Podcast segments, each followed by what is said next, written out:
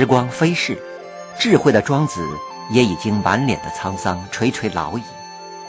晚年的庄子经历了丧妻之痛，生活依然贫穷，但却始终逍遥快活。那么，庄子是如何看待死亡的？为什么我们人人惧怕死亡，而庄子却能够坦然面对死亡呢？著名学者鲍鹏山继续为我们讲述庄子的精神世界。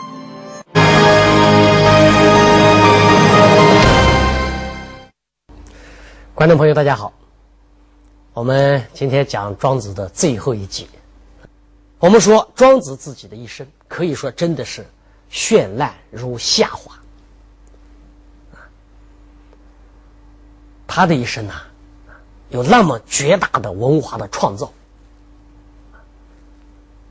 有那么样的深刻的思想。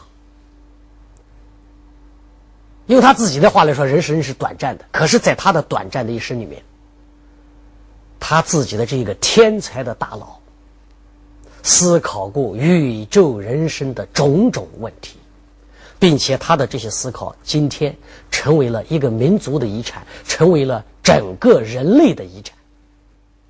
但是时光荏苒，就是这样的哲人，他也会迎来他的末年。晚年来了，陪伴他一生的妻子死了。那么庄子在他的妻子死的时候，他有什么样的表现呢？庄子的妻子死了，惠子前去吊唁。可是惠子到了庄子的家里面以后啊，他看见的庄子是什么样子的呢？庄子是齐聚骨盆而歌。什么叫齐聚呢？就是双腿分开，屁股直接坐在地上。在古汉语里面，把这样的做法叫做齐聚，这是一种非常傲慢不敬的做法。面对客人是不能这么做的，那面对死人更不能这么做啊，因为对死人我们总的要有敬意啊。庄子就这么坐着，而且还骨盆，拿着一个小瓦盆。在那地方用个小棍子敲着，打节拍干什么？唱歌。这也表现的未免太过分了，所以惠子很不能理解。惠子就对庄子讲：“啊，说你看你这个妻子，你这个老伴，陪你生活一辈子啊，帮你生儿育女呀，把孩子也都养大了。”现在他衰老死了，你不伤心不哭泣也就算了，你还齐聚，你还敲敲这个瓦罐子，你还在那唱歌，你是不是太过分了？惠子看不惯了，外人看不惯了。可是庄子怎么说的呢？庄子说：“哎，你说的不对呀。”事实上呢，我的妻子，我的老伴刚刚死了的时候啊，毕竟是在一起生活一辈子，而且跟着我一直过苦日子嘛，也没享到福，所以他死的时候，我怎么可能不伤心不感慨呢？但是我后来转念一想，我想到了什么呢？我想到了我的这个老伴，这个妻子，现在躺在那个地方的这么一个死尸。他在没有成人之前，他是什么呢？他原本根本就没有生，他不仅是没有生命，而且本来连这个形体都没有。你追溯到人的最初，不是生命也没有，原人与形体也没有吗？他不仅仅是形体没有。就原本连那一点元气也没有，后来就那一股恍恍惚惚的气，就夹杂在在在这个恍恍惚惚的境遇之中，千变万化，不知过了多少年，在这个变化之中，终于团成了一点元气，元气变化，最终又成了形体。形体变化，最终又有了生命。好，她出生了，她成了一个人了，她嫁给我了，做了我的妻子了，然后过完了自己这一生了。现在，大自然又让她变化回到了以前的状态中去了。这就跟春夏秋冬四季运行一样，这是一个自然的过程自然的过程，我们要那么样的悲伤，这不太可笑了吗？你看看我的妻子，这个死去的人，他从今以后将安安稳稳的寝卧在天地之间，他回归了自然之母。可是我却在这个地方呜呜咽咽的围着他哭，你说这不像一个哲人呐？我庄子是一个哲学家，我在这个地方呜呜咽咽的哭，这哪里像一个通晓天命的人呢？我也想到这一点，所以我就不哭了。我们看看庄子在这一段话里面，实际上讲了两个问题。首先，我们要知道，庄子并不是无情，他对他的妻子是有感情。所以他说，他妻子刚死的时候，他一开始确实感慨哭泣，这是情。但是庄子必定是一个哲人。我们前面讲，他已经参透生死，通过追寻到人在没有成人之前的那个状态。然后他终于认识到了人的生命的本质。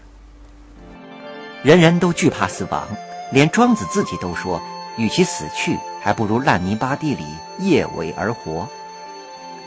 那么面对死亡，庄子真的不恐惧吗？为什么说庄子用他的思想抚慰了人们面对死神之时充满恐惧的心灵？我们有一个成语叫视死如归。还有一个成语叫“人生如梦”。我们知道这两个成语都是庄子给我们创造的。要知道，我们中华民族没有宗教，没有宗教的一个民族，面对死亡的时候，那我们是必须直面死亡的狰狞的面孔的。那么人就必须要直接面对死亡给我们带来的恐惧的，所以我们必须有一种哲学来消解我们对死亡的恐惧，甚至对死亡进行美化、进行升华。我们需要这样的哲学。那么，在中国的传统文化里面，谁给我们提供了这样的一种？哲学呢，在谁的哲学里面把死亡、死亡的恐惧给我们消解了，甚至让我们感觉到了死亡之美呢？那就是庄子。庄子给我们建立了一种生死观，让我们含笑面对死亡，让我们能够在死神的面前保持潇洒的风度和英雄的气概。视死如归就是一种态度，而人生如梦乃是一种认识。有这样的态度，我们很潇洒；有这样的认识，我们很深刻。视死如归体现了我们笑对死亡的风度；人生如梦显示了我们洞察人生的智慧。这是庄子哲学对我们的一个巨大的贡献。那么，诺瓦尼斯曾经说过一句很好的一句话，他说：“哲学就是怀着永恒的乡愁寻找家园。”用这样的话来看庄子的哲学，那就太好了。庄子的哲学就是对失去的家园的怀念。那么，这个家园是什么？这个家园，就是王古的文化，就是王古的社会，就是王古的生活方式。这些都过去了，都不存在了。我们只能够眺望着远古。同时，这个家园也是人生的终点——死亡。步入暮年的庄子，满怀着人生的倦意啊，也在时时的眺望着故乡，计算着回归的日子。在他看来，人间的世界不过就是一个逆旅，就是一去一次旅行呐。可是他旅行到了我们这个人间世界以后，他又发现这个人间世界是怎么样的呢？是那么样的贫乏，那么混乱，那么充满苦难，而且还充满罪恶，没有诗意，没有色彩。用他自己的话来说。他在他自己一生里面给我们写下的那个十来万言，他自己说这些都是谬有之说、荒唐之言、无端雅之词。庄子说这是为了穷年。什么叫穷年？打发时光，打发无聊的时光。所以我们看看，你要理解了庄子的这样一个心态之后，当他的老妻死了之后，他击斧而歌，我们就知道为什么他这样做了。因为他要敲着瓦盆，唱着歌，送他的妻子回到故乡。这个妻子来到人间，跟着他。受那么多的苦，遭那么多的罪，目睹那么多的罪恶，现在终于可以回家了。那么妻子去世以后，只剩下他一个人了，他也肯定更加无聊，更加的落魄。然后我们才能够明白庄子为什么会写下那样的话。而以反其真，而我又为人也。你已经回归故乡了，我何得要在这一个无聊的人间继续漂泊？这是庄子对人间满怀倦意的流露。他确实很疲倦了，他已经不胜乡愁了。好在，就像庄子自己所讲的。地之母总是仁慈的，他会接纳所有的人。他在让我们的一生受尽劳累之后，他会最后喜我已死，用死亡来最终拥抱我们。那么，我们来看一看庄子如何面对自己的死亡。这是真正的哲人之死。法国一个思想家蒙田也对哲学讲过一句话，也下过一个定义。他说：“哲学就是学会死。”那么，既然哲学就是学会死，那么哲人呢？那哲人就是给我们一个最为美丽的死亡的姿势，从而让看起来。面目狰狞的死亡，也能充满魅力。智慧的庄子已经满脸沧桑，垂垂老矣。晚年的庄子经历了丧妻之痛，生活依然非常贫穷，但却始终逍遥快活。那么，庄子是如何看淡死亡的？当死亡来临之时，庄子自己又是怎样表现的呢？《列狱寇》里面就讲到庄子快要死的时候，是一个什么样的情景？说庄子快死了，弟子们围绕在他的灵前啊，围绕在他的病榻的前面，在商量，打算用很多的东西来作为陪葬。那庄子说：“你们不要这样，我不需要这些陪葬，为什么？”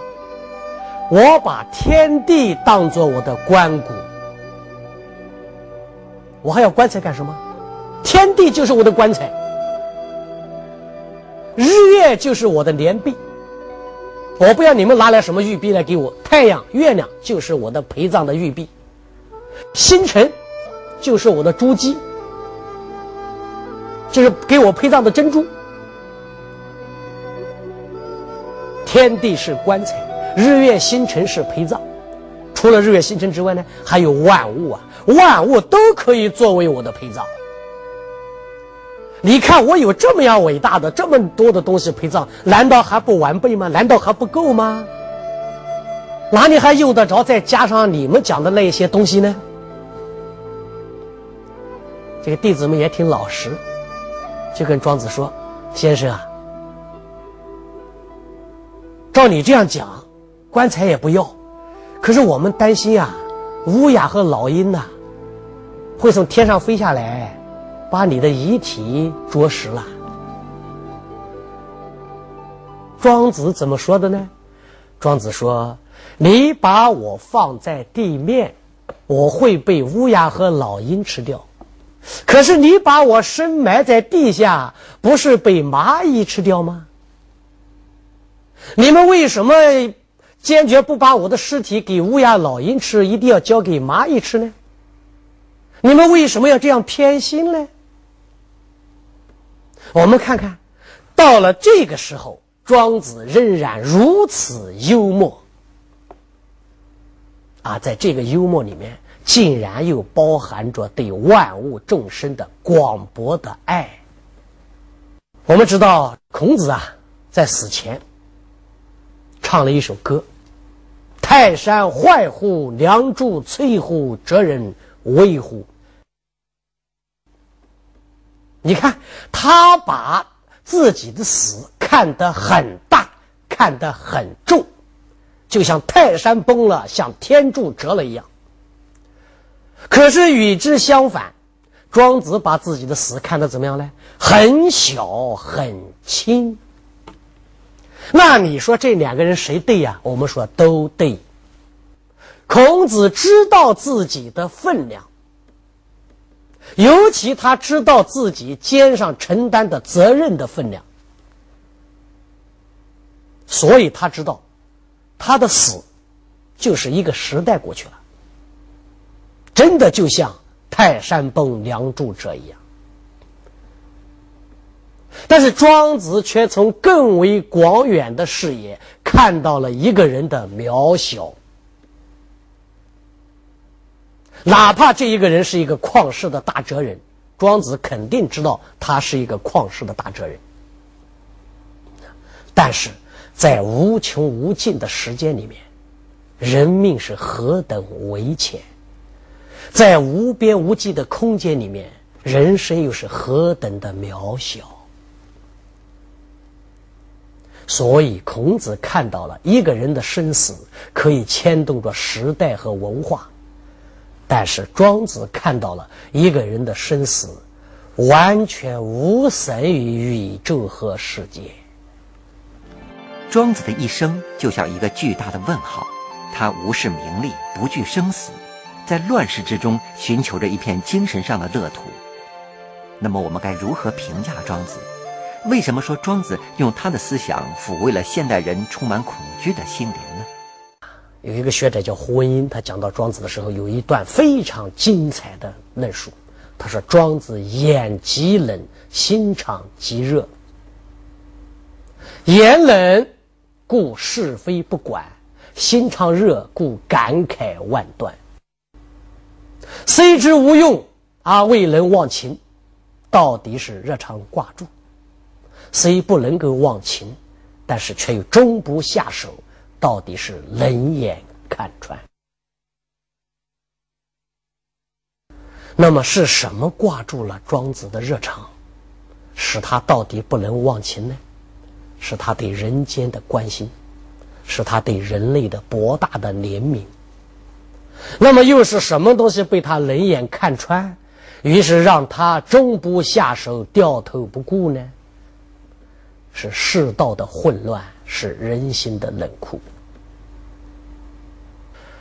说到这里，还是要再说一次庄周梦蝶这个美丽的故事，说多少遍都不厌烦，因为这个美美丽的故事，感动了所有的中国人。它里面包含着对人生的了悟与感伤，它是哲学也是诗。他把我们带到世界的深处，也把我们带到了我们生命的深处。昔在庄周梦为蝴蝶，徐徐然蝴蝶也。自欲识之，不知周也；偶然觉，则句句然周也。